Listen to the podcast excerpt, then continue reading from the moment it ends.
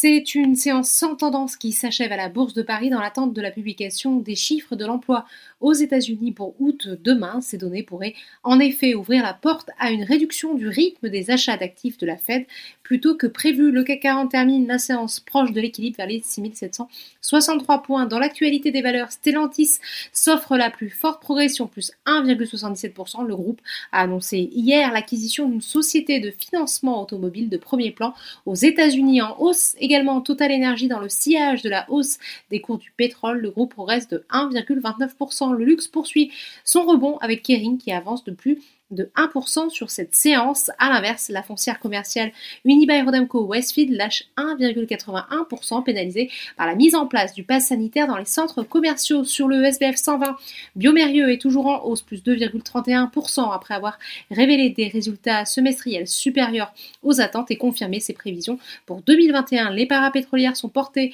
quant à elles par la dynamique de Total Energy et s'affichent parmi les plus fortes hausses. A contrario, le spécialiste de l'hydrogène McPhee Energy est pénalisé par des prises de bénéfices après sa progression de plus de 11%.